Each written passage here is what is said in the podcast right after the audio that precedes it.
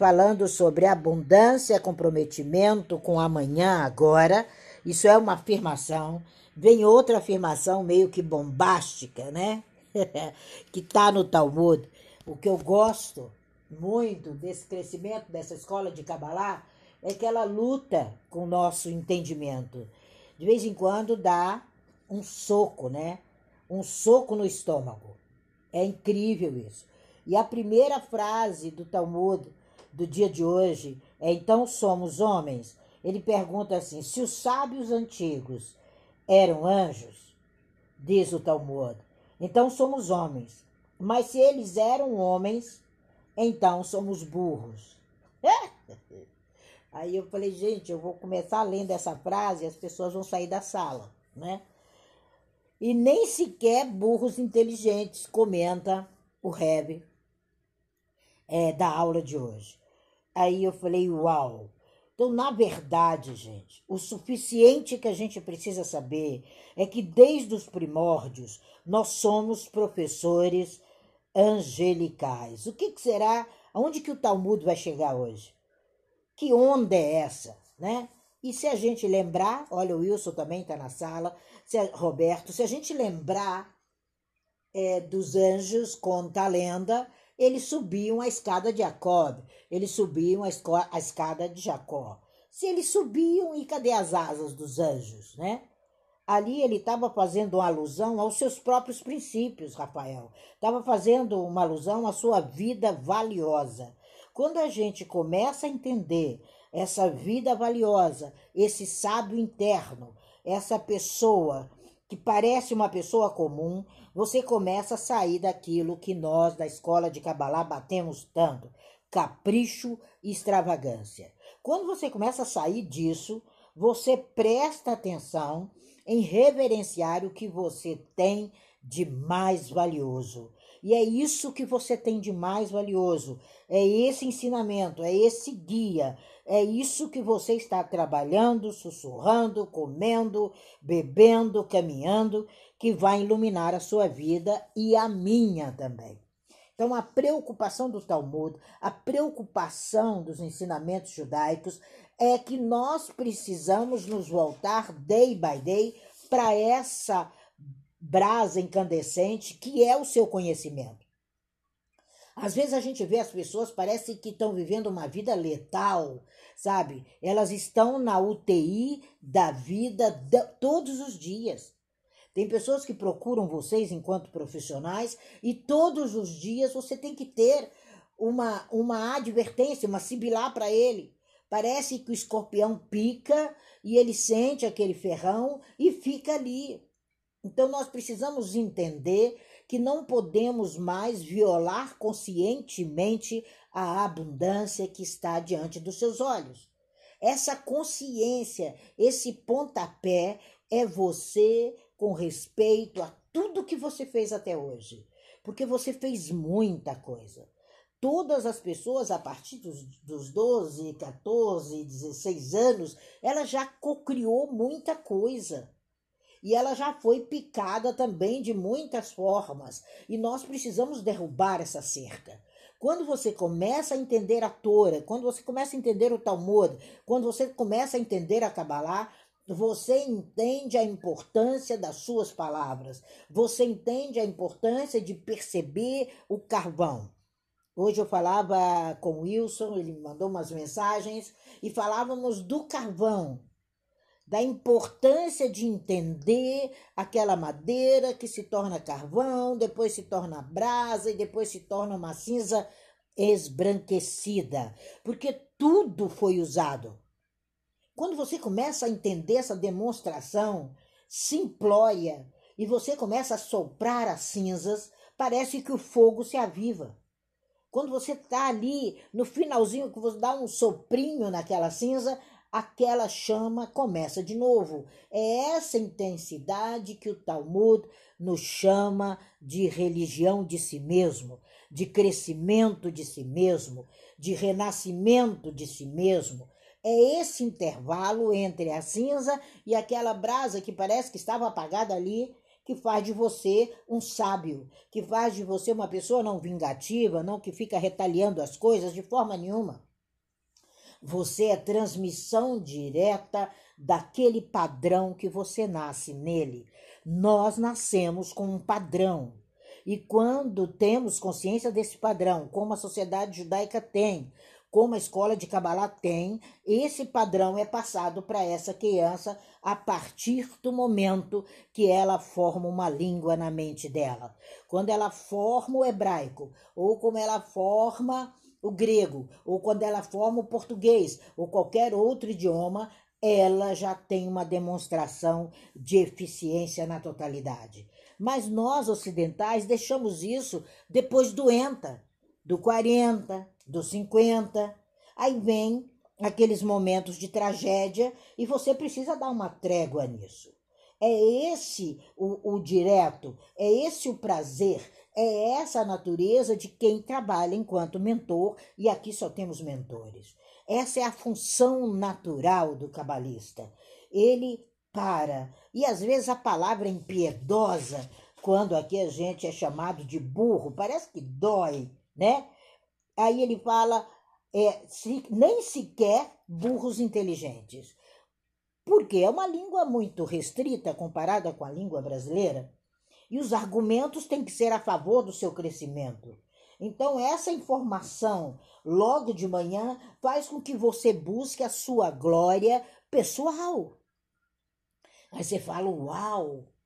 Então, se eles são considerados angelicais, porque crescem, porque são abundantes, porque deixaram uma marca no universo, eu também estou nessa turma. E você começa a argumentar com você. Esse é o grande respeito. Você começa a argumentar com a sua própria lei. Por isso que a gente tem a legalidade dentro da nossa escola. Por isso que a Torá é importante, porque ali tem uma legalidade de caminhos aonde você vai lutar com a sua consciência. E tudo está contido ali. E tudo é favorecido a você. O que nós não entendemos e que às vezes nos dificultamos nessa rota, nessa nossa caminhada, é que nós não fomos formados dessa forma. Parece que o olho é um olho para criaturas que atocham a outra criatura e não sinalizam que ela é sucesso, sinalizam que a vida é abundante, sinalizam que o mundo é vivo. Se o mundo é vivo, se o mundo gira, se tem o dormir, o acordar, a noite, o amanhecer, a escuridão daquelas quatro e meia é, da manhã até 5 horas da manhã, parece que tudo fica muito mais escuro, mas já já o sol desperta, assim é a nossa vivência. Quando a gente começa a entender isso enquanto cabalista, quando a gente começa a entender, nós entendemos o processo de viver e morrer a todo instante. É como uma solução do pensamento. Aí você fala: Uau, eu vim para viver, eu vim para estrear, eu vim para concluir e transformar e transbordar a minha vida e a vida do outro. É isso que é abundância em hebraico.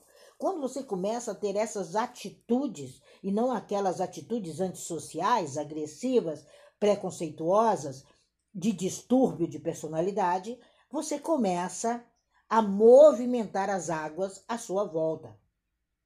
E a sociedade precisa disso. O mundo precisa disso. O mundo é isso.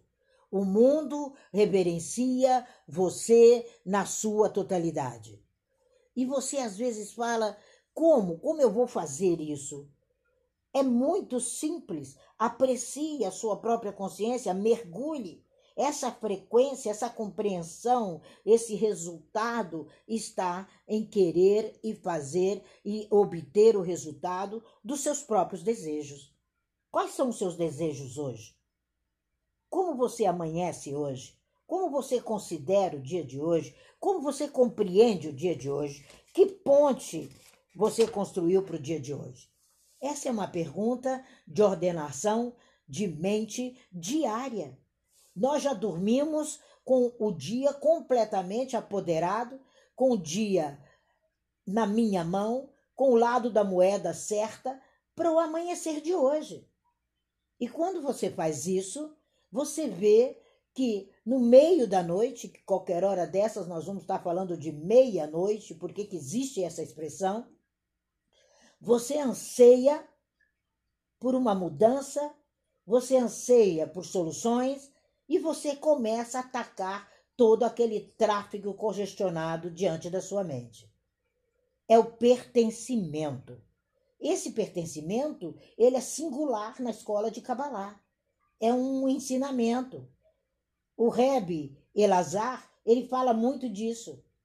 Ele fala, é um paralelo entre o presente e o futuro.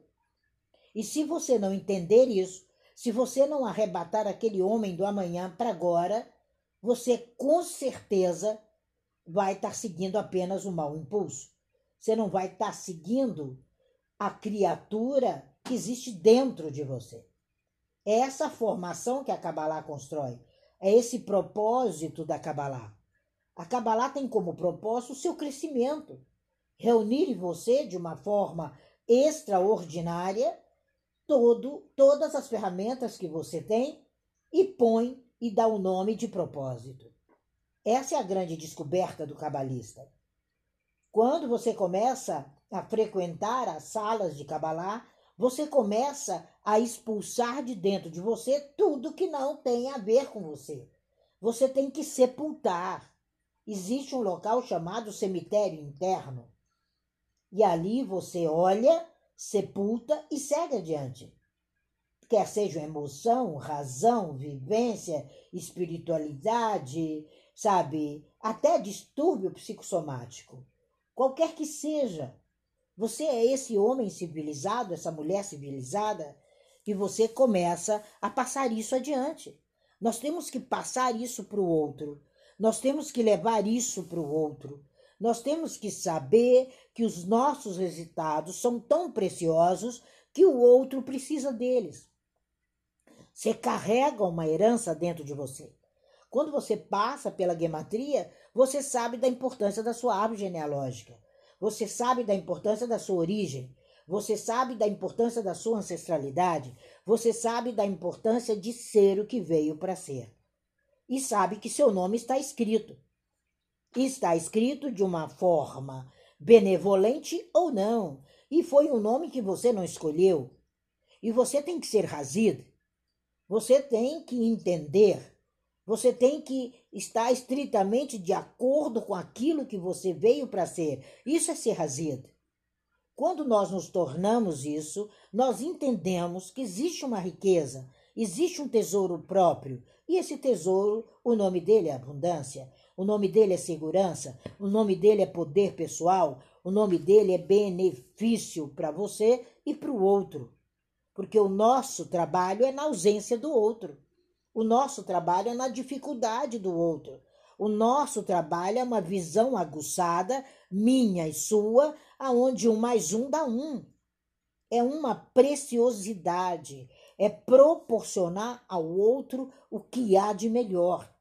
Por isso, quando uma pessoa vem e fala para mim o que é gematria, que está ali no YouTube, milhares de publicações minhas, eu digo a ela o que é que você precisa. Qual é o seu problema? Qual é o seu momento? E aí, quando ela abre a boca, eu sei qual é a necessidade para arrancar dela esse tesouro próprio, essa riqueza própria, esse seu eu, esse seu teu, esse ser e as pessoas só ficam meu e teu, meu e teu. Isso não existe dentro do hebraico. Dentro da vivência da cabalista é ser. A Kabbalah fala: você é um patrimônio, você é um bem, você é um ser, você é uma churran, aru, é um código de lei, você é uma atitude de razed. Quando a gente entende essa atitude, a gente começa a estudar. A gente começa a viver essa herança. A gente começa a entender a Morachá de Mosher, aquilo que Moisés deixou. A gente começa a entender que dentro de nós existem afirmações tão pessoais, tão comprometidas, que não dá mais para você desperdiçar a sua herança. E essa herança é para você até netos. É para você, mas eu, eu não tenho netos, mas você é tio, avô. Porque não existe nenhuma coisa mais gratificante do que esse elo familiar que a Kabbalah fala. Não existe homem e mulher, não existe pai e filho, é um mais um dando um. Então, mesmo que você seja um tio, há um comprometimento. Não é um, uma soltura, é uma união matrimonial em todos os sentidos da sua vida. É manter, é sustentar, é viver, é levar adiante. Chama-se comprometimento. Só é abundante quem é comprometido. Falávamos isso hoje, eu e o Wilson, e é convidativo isso. A gente precisa entender essa honra, esse respeito, esse lindo, esse costume de legalidade. Nós precisamos entender que não é porque meu avô só comia com colher de madeira que eu vou continuar comendo com colher de madeira. Não, mas eu preciso entender a importância daquela colher na vida dele. É igual o Tzid É qual é a importância daquele traje com franjas? Por que, que usa aquilo? Por que, que tem aquela ordenança? É porque ali você perpetua de geração para geração. Aquela franja na roupa significa: olha, você vai perpetuar o que você está fazendo.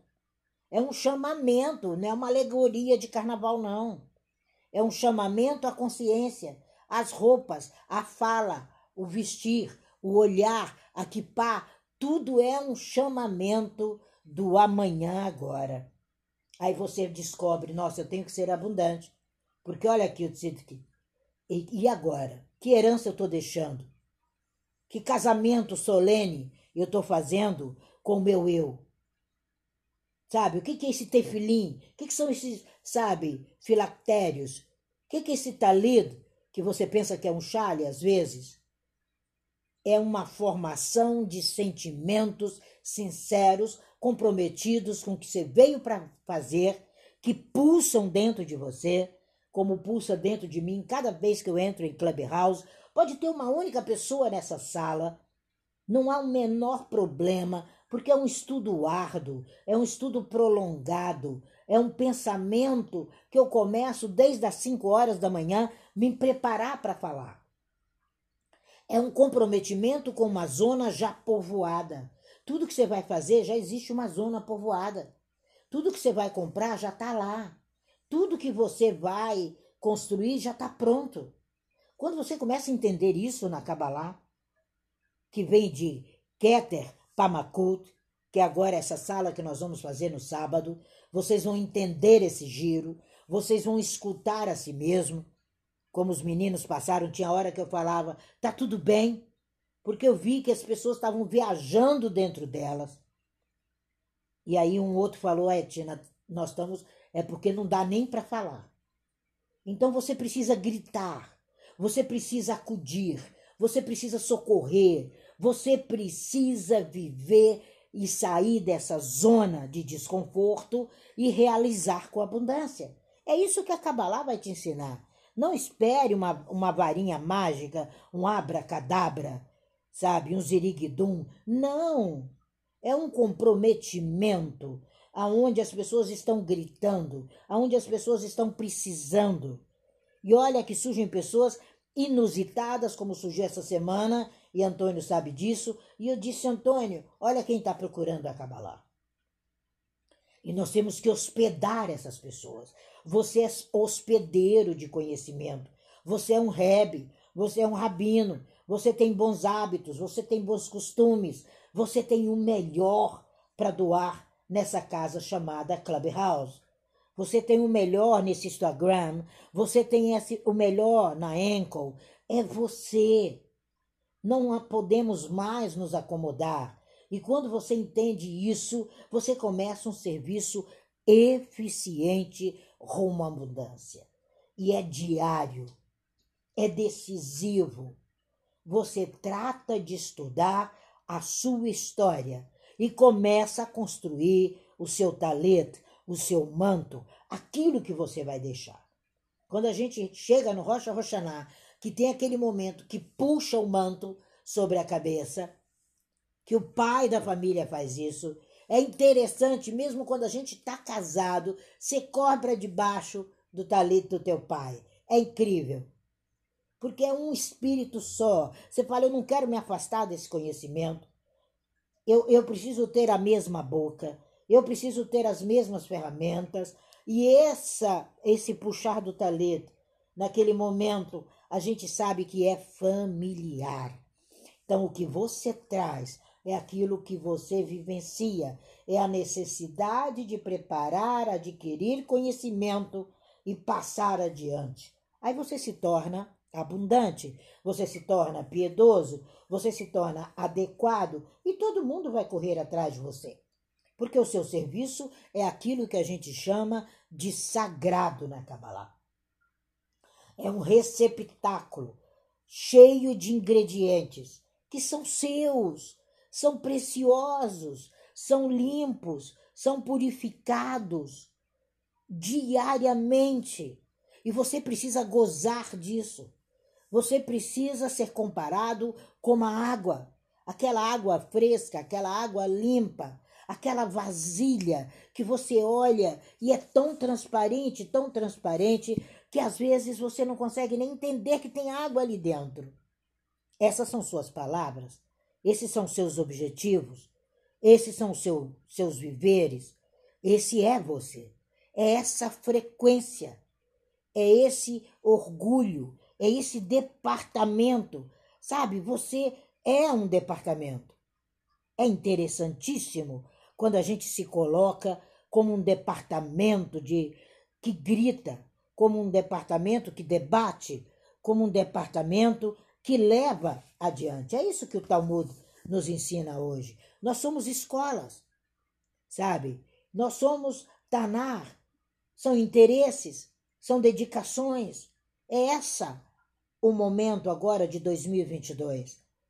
As pessoas estão enriquecidas e, as, e, nós vimos que estamos agora com 38 milhões de brasileiros que não têm comida. Imagina aonde está a reconstrução. Imagina se não seríamos reconstrucionistas do ser humano. É esse nosso papel. É isso que você precisa fazer, porque todos os seus atos são em nome do céu. Mas não é esse céu que as pessoas entendem. É essa vida integrante sua. Hebraico céu é isso. É comunidade. Por isso que eu gravei cinco lives no YouTube sobre comunidade. Não é ficar espiando, é se permitir. E as pessoas precisam de vocês. As pessoas precisam de chegar em nome dos céus. Sabe? As pessoas precisam entender o propósito.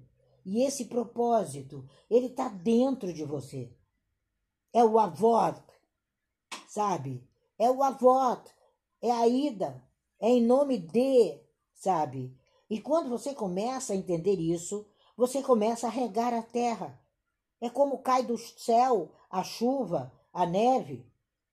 Mas vamos fazer florescer essa semente, esse semeador, esse pão que alimenta, ele sai de você. Ele sai de cada expressão que você fala. E é muito importante esse cumprimento. É muito importante essa abundância. É muito importante essa concessão. Sabe? Tem horas que você tem que voltar para lá. Tem horas que você tem que andar mais. Esses processos da natureza, eles são químicos. Eles são cíclicos. O ciclo do nitrogênio é o ciclo da chuva. Quando você estuda aquela tabela periódica, você entende isso. Para cada processo existe um processo inverso. Existe um processo de correção que vai manter as coisas equilibradas. Mesmo assim, tem um ciclo mais amplo que une o físico ao espiritual, quer você queira, quer você não queira. Nós somos merecedores dessas coisas materiais. É o retorno ao seu céu. Você sai de um local brilhante e a porta na terra. Quem não lembra do nascimento de um filho, do nascimento de um sobrinho, do nascimento do filho do vizinho? É uma brahá.